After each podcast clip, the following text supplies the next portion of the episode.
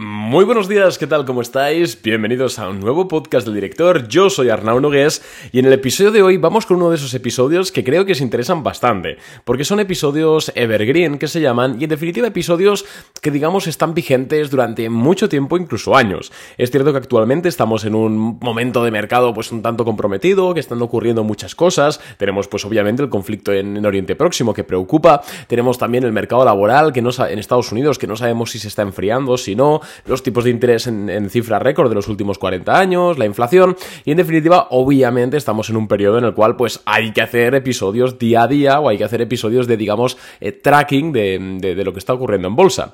Pero hoy considero que es buen momento para hacer uno de esos episodios en los cuales eh, os doy tres consejos para inversores en bolsa. Y da igual que tu, estrategia de inversión sea largo plazo, value investing, que hagas swing trading, incluso si haces day trading, aunque yo no creo que haya ningún day entre, entre nosotros, porque ya he mostrado muchas veces que yo al menos no comulgo mucho y no llego a entender la estrategia, pero bueno, sé alguno, 100% respeto y seguramente puede aprender algo de, estas tres, eh, de estos tres consejos para inversores, que te adelanto que son cuatro, lo que pasa que pensaba que en el título queda mejor tres que cuatro. Bueno, lo que sea, le llamaremos extra. Así que antes de empezar, simplemente decir que si quieres recibir nuestro newsletter diaria, nuestro resumen diario de bolsa, donde comentamos de forma muy resumida los 3, 4, 5 principales titulares, noticias que debes conocer eh, para, pues para ese día en bolsa, que sepas que puedes suscribirte de forma totalmente gratuita en nuestra newsletter. Te dejo el enlace en la cajita de más información de este podcast. Así que, dicho esto, vamos ya a darle caña a estos tres consejos para inversores en bolsa. El primero, sobre todo, tiene sentido en, una época como la actual, en la cual los tipos de interés están altos. Y es que se trata de monetizar nuestra liquidez. Quiero decirte que estos tres consejos he intentado que sean lo, bastante, lo suficientemente específicos como para que no los hayas escuchado antes. Obviamente, algún que otro razonamiento lo habrás escuchado antes, sobre todo si escuchas este podcast de forma asidua, ya que pues al final estamos haciendo cinco podcasts cada semana y pues lo que ocurre es que eventualmente pues mis ideas salen a la luz. Sin embargo, pues creo que he puesto varios puntos interesantes que no habrías oído antes o al menos no con este nivel de detalle. Y uno de esos es el primero, monetiza tu liquidez.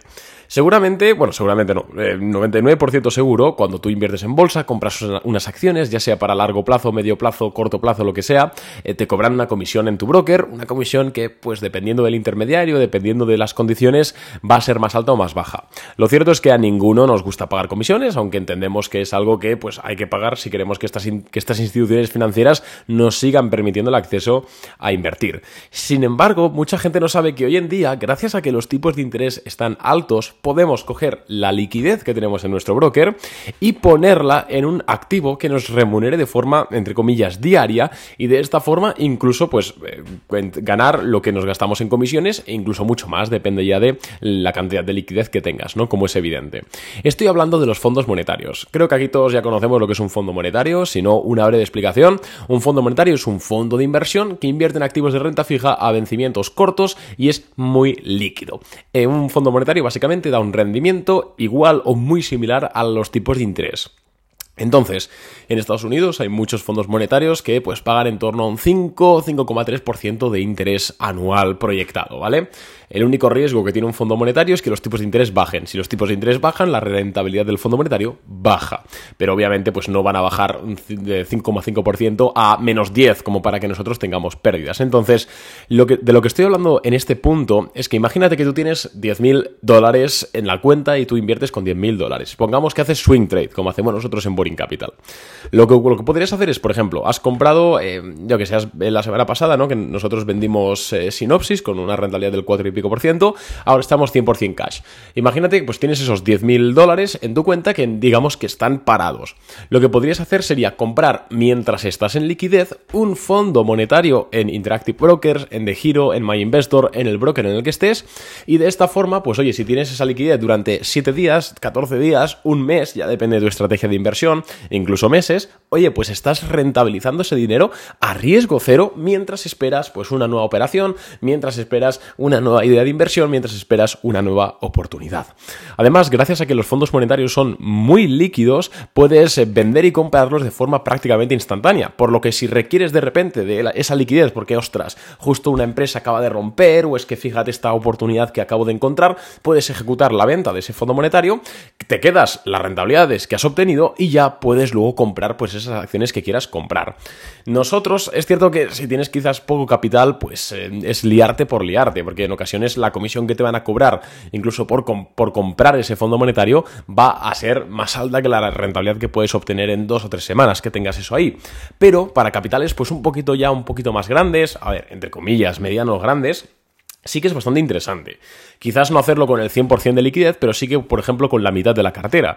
Al final, pues, pongo el ejemplo propio, ¿no? Nosotros estamos 100% cash en Boring Capital, es cierto que esta semana es muy probable que, mandemos una anualidad de inversión, entonces no sería muy inteligente tener el 100% del, del capital en un fondo monetario, pero podríamos tener, por ejemplo, el 50% o el 60% o el 70%, reservando una parte para si cae alguna idea de inversión que requiera de, nuestra, de, nuestra, de nuestro movimiento inmediato de esa liquidez, pero a su vez pues tenemos ese fondo monetario que nos está generando intereses. Y dirás, vale, no, pero ¿cuánto puedo ganar por un fondo monetario de este estilo? Bueno, pues lo que te he dicho, ¿no? Eh, normalmente reflejan más o menos un poquito menos los tipos de interés de mercado. En Interactive Brokers, eh, si tú si, si estás comprando acciones americanas, como por ejemplo hacemos nosotros en Boring, em, seguramente pues lo, que tengas son la cuenta en dólares. Entonces podrías comprar un fondo monetario en dólares y te estaría dando un 5%, más o menos, 5,2%. Em, y lo que pasa es que, claro, ese interés realmente es diario. Entonces, vamos a hacer un pequeño cálculo muy rápido, y esto depende obviamente del capital que tengáis, el fondo monetario en cuestión, las comisiones de vuestro broker, pero si cogemos, vamos a imaginarnos que tenemos 10.000 eh, dólares en liquidez que pues no vamos a emplear durante dos semanas, por ejemplo, ¿vale? Vamos a multiplicarlo por 0,05% de interés, que sería 500 dólares anuales, vamos a dividirlo entre 12 meses, serían 41,6 al mes, y vamos a dividirlo entre dos, que serían pues 15 días. Eh, la he liado, 41 eh, partido entre 2, vale, 20. Pues fíjate, eh, simplemente si tú tienes 10.000 dólares que pues no estás haciendo nada, oye, pues los pones en un fondo monetario y te ganarías 20 dólares adicionales. Que oye, que no es mucho, por supuesto que no es mucho, pero son 20 dólares que has ganado por no hacer nada. Y esto es súper importante. Además, eh, obviamente a estos 20 dólares tenías que quitarle las comisiones que te van a cobrar por, por comprar el fondo monetario, que pongamos que son 2 dólares, la ganancia neta son de 18. Pero con estos 18 dólares, aparte de tener un ingreso extra, ostras, igual te estás pagando las comisiones de tres o cuatro operaciones. Entonces, yo creo que es muy interesante. Pasamos ya al punto 2, que es que si no me voy a enrollar muchísimo y tengo bastantes cosas que comentar. Eh, consejo número 2. Evita las cámaras de eco en redes sociales y el sesgo de confirmación. Em, muchas, veces, sobre todo esto les ocurre a inversores en largo plazo, al final los especuladores como, yo, los swing traders, como, como no nos casamos tanto con una empresa durante mucho tiempo, como al final estamos analizando muchas y nuestro plazo objetivo es corto, pues no tendemos a, enamorarnos tanto de las acciones.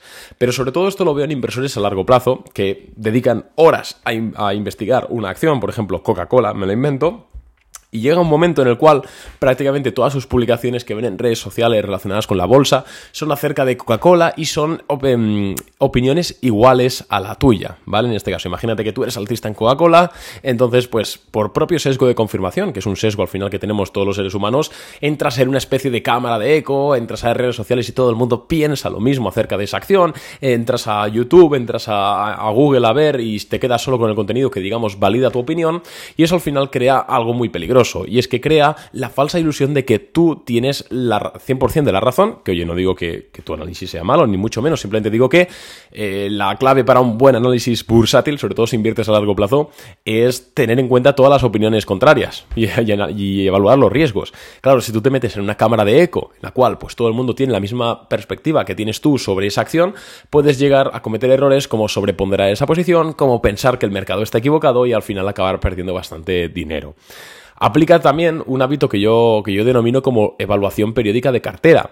Básicamente esto significa que, sobre todo esto es para inversores a largo plazo o medio plazo, ¿eh? para, para swing traders no tiene mucho sentido porque si tenemos una acción abierta en un plazo de tres semanas, pues es lógico que no vamos a necesitar una evaluación periódica cada tres meses.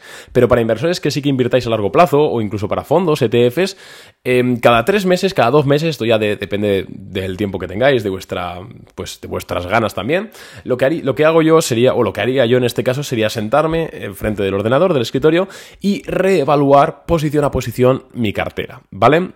Eh, si tengo acciones, por ejemplo, de, yo que sé, me lo invento, de Apple a largo plazo, cada tres meses, cada dos meses voy a sentarme y tratando de hacer un ejercicio objetivo, voy a evaluar eh, el ongoing de las acciones de Apple, en este caso, eh, cómo están haciendo. Voy a evaluar la valoración de la empresa, voy a valorar los movimientos de la directiva, el modelo de negocio, obviamente los estados financieros, flujo de caja, cuenta de resultados, balance, etc.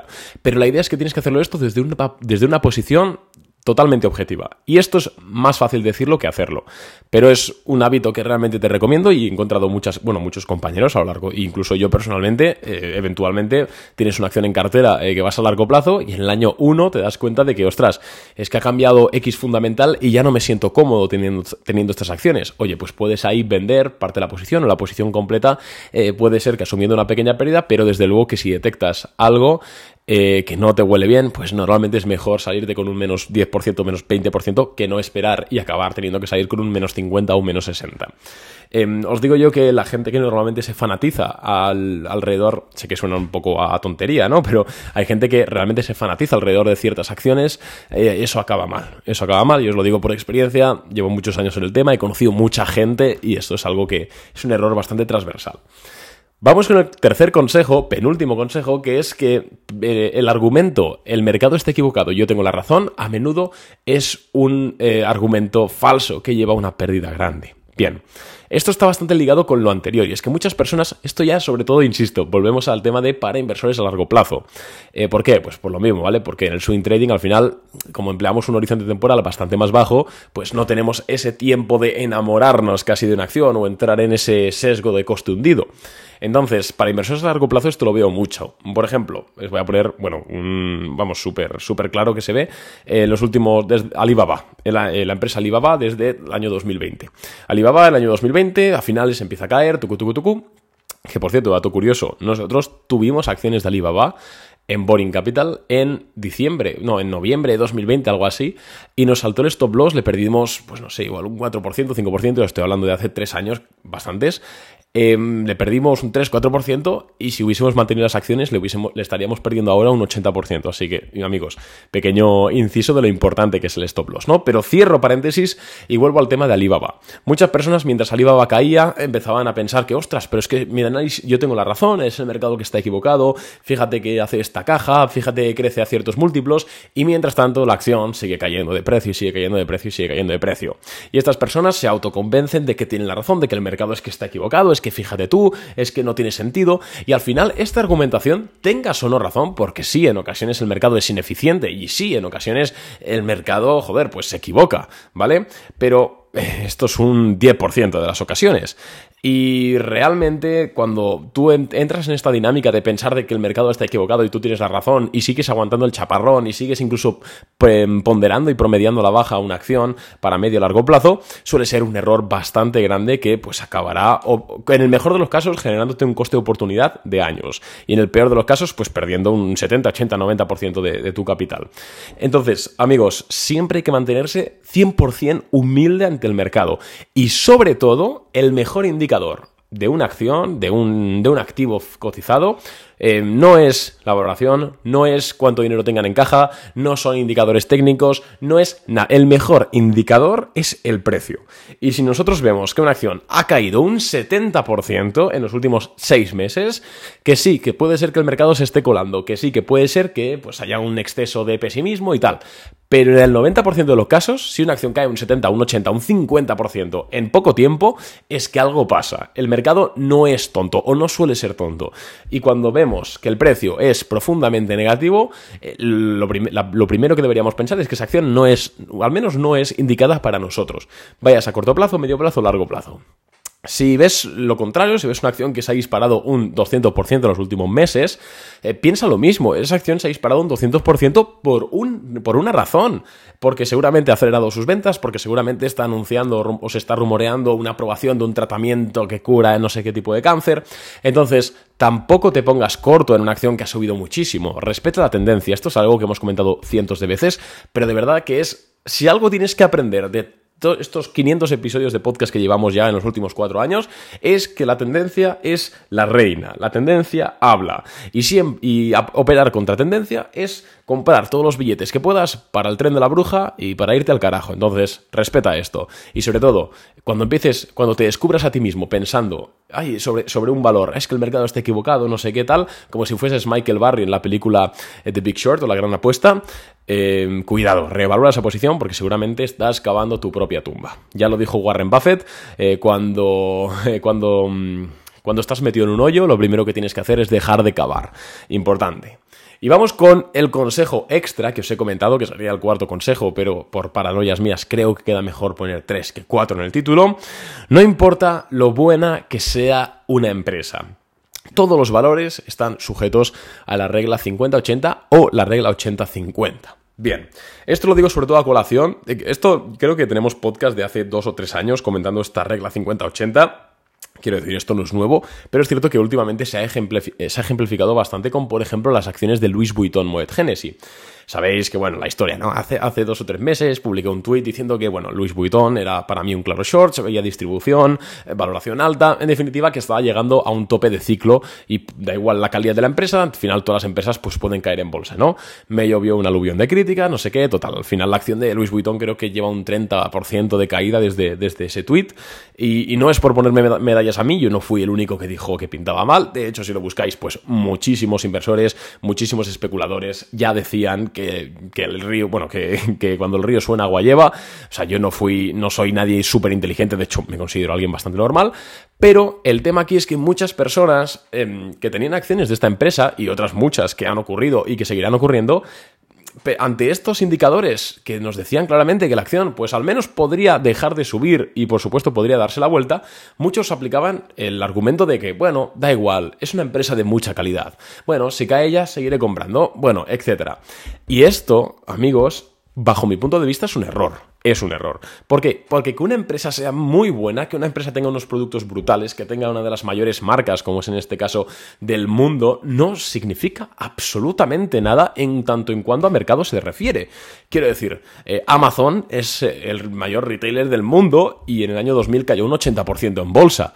¿Vale? Em, en este caso no es exactamente equiparable porque fue una burbuja y tal y cual, pero quiero decir que hasta las mejores empresas y de más calidad de todo el mundo y más innovadoras han caído mucho en bolsa. Netflix, joder, en los años 2000 cayó también un 80-90% en bolsa. En el año 2000, eh, bueno, en el año 2022 Netflix cayó otro 70% en bolsa. La empresa es una, joder, es una empresa que ha revolucionado todo el tema de contenidos. Disney ahora ha caído un 60 o un 70% y es una super empresa. Coca-Cola, sin ir más lejos, lleva un 40% de caída creo que este año y joder, creo que nadie duda de la calidad y, de la fortaleza de la empresa de Coca-Cola.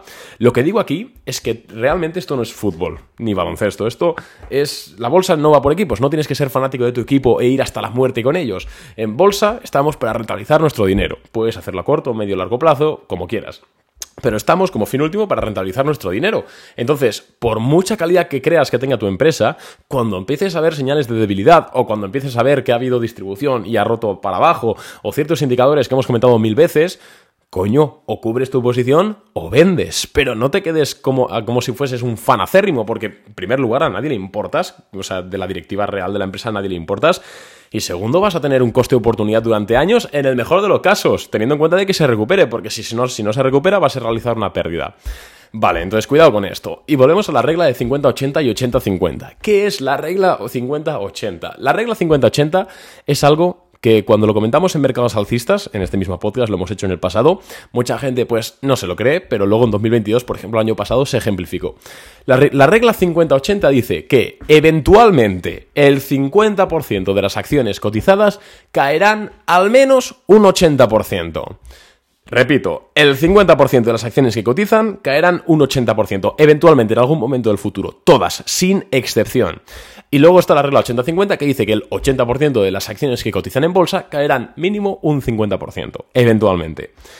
Entendedlo, porque esto significa que el 80, mínimo el 80% de las empresas que cotizan en bolsa, es decir, 8 de cada 10, caerán mínimo un 50%. Por supuesto hay que caer muchísimo más. Entonces, cuidado, porque da igual, al mercado le da igual la empresa que sea, le da igual si es Coca-Cola, le da igual si es Louis Vuitton, le da igual si es Apple, Apple eventualmente caerá, Tesla eventualmente caerá, ya cayó bastante en 2022, eh, Nvidia eventualmente caerá un 50, 60, 70%, escuchad lo que os digo, no digo que caiga mañana ni la semana que viene, pero eventualmente tendrá un recorte de esa magnitud, porque todos los valores y todas las acciones en bolsa están sujetos a las mismas leyes, que al final es la ley de la oferta y la demanda, y el mercado pues tiene estas cosas, y esto es estadística pura y dura, y aquí tú obviamente puedes elegir, pues creerte la estadística o no creerte la estadística, pero yo humildemente te digo que al menos tengas en, consideración estos puntos, porque llevo ya muchos años en bolsa, he invertido bastante dinero, bueno, ahora mismo tenemos más de 350 clientes en Boring Capital que invierten, joder, en total son más de son millones de euros,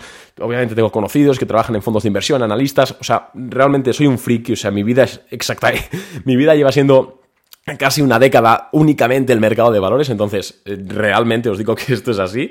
Entonces, obviamente es un consejo, lo tomas, lo dejas, pero, pero amigos, tened en consideración estas cosas. Así que oye, nada más por hoy, eh, lo siento por el programa de 20 minutos que me acabo de marcar, intentaré no, enrollarme tanto la próxima vez. Como siempre, te recuerdo que puedes suscribirte a nuestra newsletter diaria en el enlace que te dejo en la cajita de más información del podcast. Puedes valorar este episodio con 5 estrellitas en Apple Podcast, en Spotify, donde lo estés escuchando, y y por supuesto, si quieres recibir nuestras ideas de inversión directamente en tu móvil, en Telegram o en tu correo electrónico, recuerda que puedes hacerte cliente de Boring Capital. Llevamos años en el sector siendo rentables y no solo eso, sino que puedes consultar nuestras operaciones pasadas eh, de forma totalmente transparente en nuestra web. Nada más de momento, un abrazo, soy Arnao y pues nos vemos mañana con un nuevo podcast. Adiós.